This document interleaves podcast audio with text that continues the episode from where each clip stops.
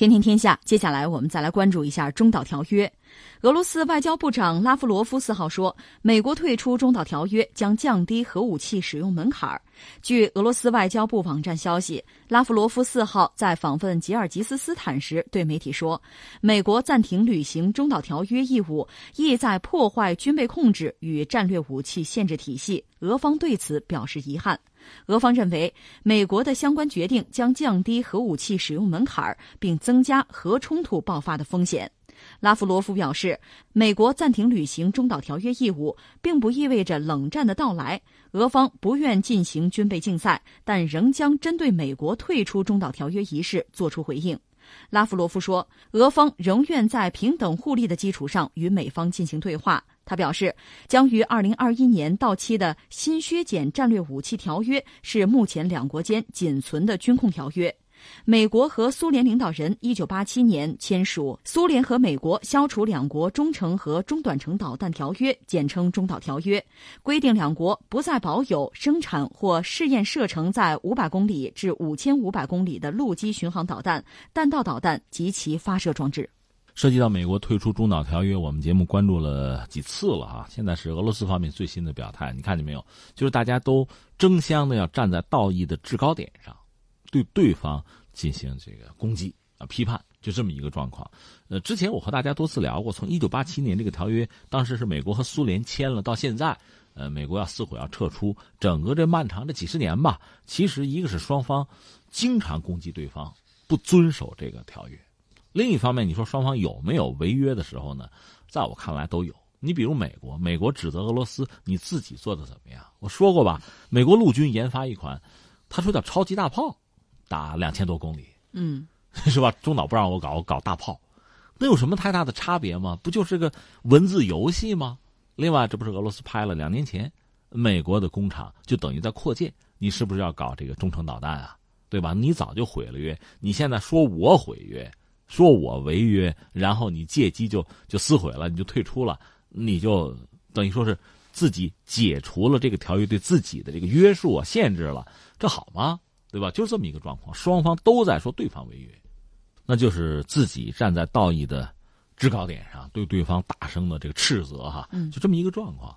但是俄罗斯方面这次说的是对的，那美国退约之后，他实际上我也认为他要增加，会增加这个核战的风险。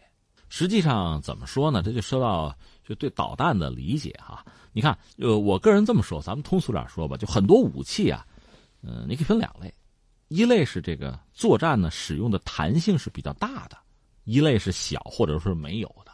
什么叫弹性比较大呢？你比如说这个轰炸机带着导弹带着炸弹去轰炸，关键时刻觉得不炸了，也许是命令或者别的什么，嗯，他就可以不扔，对吧？回去就完了，这是有弹性的。或者说，呃，我这飞机哈，你说扔个核弹也好啊，扔个普通炸弹也好啊，扔块糖也好啊，它做得到，你可以选择嘛，所以它使用弹性比较大。好多东西就没有使用弹性，你比如导弹这个玩意儿就没有弹性，你就两个选择，用还是不用。嗯，你要说不用不用，那你就别说了，是吧？你要用，那下一个问题，你只要用，你是希望打着呢，还是打不着呢？你肯定是希望打着啊，要不你用它干嘛呀？那你既然打着，这个后果。就没有办法，你完全没有任何办法去控制了。对你，比如我们自己反舰弹道导弹，好东西啊，好法宝啊，但我们也理解这东西不能轻易使用，因为你一旦使用，就对方航母摆在那儿，嗯，你打还是不打？你一旦决定打，用这个东西打了，你的目标肯定是为了打沉，肯定不是为了吓唬他，肯定不是为打不着。那你要想打沉呢，一枚可能不够吧？打个一百枚，我怎么也轮着你了，对吧？那对方就完了，可真就没了。一条航母几千人就完了，那你想后果是什么？那就全面战争嘛。是，所以他没有使用弹性，而且呢，特别是在冷战的时候，你考虑过没有？就美苏相互之间极其不信任。当然，即使在今天，呃，大国之间恐怕因为相互制约吧，还得有点基本的信任和信义，对吧？但如果没有的话，这事儿就很麻烦。你看，你美国干的这个事情，包括西方干的事情，我们以前聊过嘛。卡扎菲契合了，最后死的很惨。然后你拿这个契合的事儿，你再跟金正恩说，你说他心里边不想这些吗？你怎么建立这个信任？你比如你那边发射一个导弹冲着我来了，你给我打电话，你就提前告诉我说我这常规弹头啊，你说我能信吗？万一不是呢？那我要是等着那核弹头砸下来了，我连个报复的机会都没有了，所以这是很要命的。嗯，我说了半天什么意思呢？就是中导条约也好，关于战略武器的控制也好，这是在当年冷战的时候吧，就是因为美苏一方面呢，确实对对方有深深的恐惧，嗯，因为对方确实能毁灭自己，同时又有深深的厌恶、仇恨，在这个状况下，但是不得不达成一种妥协和平衡，嗯，因为谁都没有把握说，一个是我绝对能干掉你，另外呢，咱们俩不可能发生误读，关键实际上。一个是谁也不可能干掉对方，嗯，谁也不可能保证一下子把对方彻底打倒就起来了，没法报复了。另一方面又都可能发生误读，嗯，就是计算机它不保准吧？出过这样的事儿，美苏都发生过这个预警错误，就计算机出事儿了。本来你没有动手，但是在我雷达上一看，你导弹打过来了，那理论上我就得报复啊，嗯，要不我平常那么多核弹干什么用啊？就这个意思。所以那怎么办？签约吧。等于说是给这个世界给他们俩上了几道保险，等于说是这样，这是我们看到的。那你现在把保险给撤了，那美国撕毁这个中导条约干的就是这么件事儿啊。那你想双方就更加的不互信，而且那就是理论上可以部署了。美国比俄罗斯占一点便宜，因为美国在欧洲有大量的盟友。美国在欧洲如果部署中导的话，就中程导弹的话，这些欧洲的导弹是可以直接打到莫斯科的，而。俄罗斯要做这个事儿，他得用洲际导弹才能打到美国本土，因为俄罗斯目前在欧洲基本上已经没有太像样的这个基地了，够不着美国。而中导，因为中程导弹、短程导弹，它短啊，射程短意味着什么呢？打到你脑门的时间它短快，你不好拦截，不好预警。而洲际导弹呢，那你想从从俄罗斯这打到美国去，哪怕从北极上面过吧，你过不过加拿大，对吧？就这个，你总的来说它要慢一点。那给对方提供了预警的时间，所以这个事情就美国撕毁协议之后，俄罗斯其实是深深的不爽。这个不爽呢，既有在这个条约上，就美苏原来的那个条约到现在一个一个都要失效，战略武器那个二零二一年失效，然后一旦失效之后，因为美苏当年签约的时候，双方虽然不叫势均力敌吧，半斤八两，差不太多。现在俄罗斯实际上比美国要弱，一旦现在人家停了这个约，再签的话。一个是可能性就很小，再就是再签呢，那就不对等喽。嗯，你现在实力不如我呀，那我就得占点加点码了，就成了这个样子了。所以他很不爽。是，那么中导条约如果说破裂之后，美俄之间原来的那种平衡就要打破了，欧洲会不会变成核战场呢？那你从理论上说，当然有这种可能。如果美国利用中程导弹。装上核弹头，部署在欧洲，它的盟国，嗯，就是甚至从欧洲发射，就打到俄罗斯。那么俄罗斯肯定要报复，报复无外乎两个办法，一个办法是以牙还牙，就是你这儿发射的是吧？我就报复你这儿，嗯，再就是对美国本土进行打击，那恐怕就是这个样子。所以说，和以前比起来，欧洲现在面对的麻烦就很大。那下面的问题就是这个：美国会不会在欧洲部署？再就是欧洲愿不愿意接受？我不接受，我受不了。你这惹火烧身嘛？你们家打打你们的去，别往我这儿放。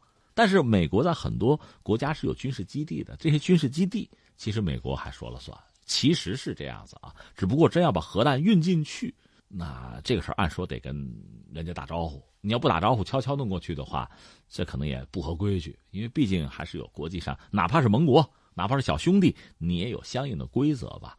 呃，也未必就美国敢冒天下之大不韪。但是，一旦做了这个事情的话，后果就很严重。这个对俄罗斯来讲，确实就是极大的威胁了。是俄罗斯能做的，无外乎就是说，谁拿导弹瞄着我，我就瞄他啊，无外乎就是这个。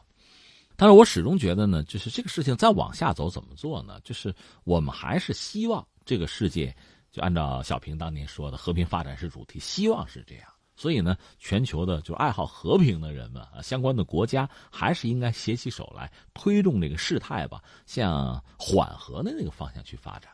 所以，如果说我们现在说美国和俄罗斯之间的力量不是像美苏之间相对均衡的话，那美国可能还愿意再和俄罗斯谈，只不过这种谈呢，就是要要占便宜了，捞一把了。而俄罗斯在这个相对被动的一个局面之下，怎么破局？其实和美国签一个什么样的约哈，能够保护就最大限度的保护自己现有的利益，这恐怕也是他考量的一个。总还是要有个约，就大国之间还是要有这么一个东西。但是再签呢，你看美国是不是还会把别人拉进来？比如我们，也未必没有这种可能。他其实之前也多次点过这个事儿，但是对我们来讲呢，那是美苏之间一个成果。嗯，你都撕毁了，就是你的信义不保，这个约签了有什么意义呢？实际情况是在这儿，就是这几个，你看，就是像几个问题环环相扣，扣到最后还是一个美国的信义问题。如果你说话不算数啊，说撕就撕，那你现在特朗普上台之后你这么搞，那你的继任者会不会啊说了不算，比你还说了不算，嗯，还不靠谱，这就不好说了。问题在这儿。对，俄罗斯总统普京呢，最近就表示说，针对美国退出中导条约的做法，俄罗斯将会采取对等的回应措施。据了解呢，他是采纳了俄罗斯国防部长绍伊古的建议，同意让口径海基巡航导弹登陆，启动陆基中程高超音速导弹建造工程，同时参与与制定中导条约的国防部国际条约局前局长叶夫根尼。布仁斯基中将也建议说，可以将目前配置在米格三幺 K 歼击机上的空基匕首导弹进行改进，以制造新的陆上高超音速中程导弹。嗯，呃，它还有核鱼雷，那个核鱼雷是一种水下无人潜航器啊，装个二百万吨当量的核弹头，呃，可以在美国的就是东西海岸附近游弋，因为是无人的啊，那个东西一旦要爆炸的话，它就不像导弹那样子，它会把海水都搞脏。嗯，这样东西海岸，人都没法住了。不要说工业区、经济区了，他搞这些东西，就通过这个方式，看能不能和美国达成一种新的均衡。嗯，就是这么一个状况。是，呃，理论上高超音速飞行器呢是无法拦截的。目前俄罗斯、美国包括中国也都有，也都在做这方面的这个推进这个项目吧，都在研发。但是俄罗斯是抢先把这个东西已经装备部队了。呃，但是真假我们不知道，所以真假就是说他是不是已经具备了实战能力，我们不好说。因为从投入上讲，它显然不应该超过中国和美国。另外，从研发的这个历史上看呢，那你除非从苏联时代就那么算起来哈，所以他最近这些年投入也不是很多，怎么忽然就后来居上了？嗯，估计就是要应对美国退出中导条约给他带来的这个。窘境吧，对，这是工作一个回应吧。对，另外顺便可以说一下日本哈，日本内阁官房长官菅义伟最近就表示说，东京不乐见中导条约效力终止，但是理解美国的苦衷。其实日本的这个态度，我觉着也并不让人觉着意外。嗯，他这个态度我们都很理解。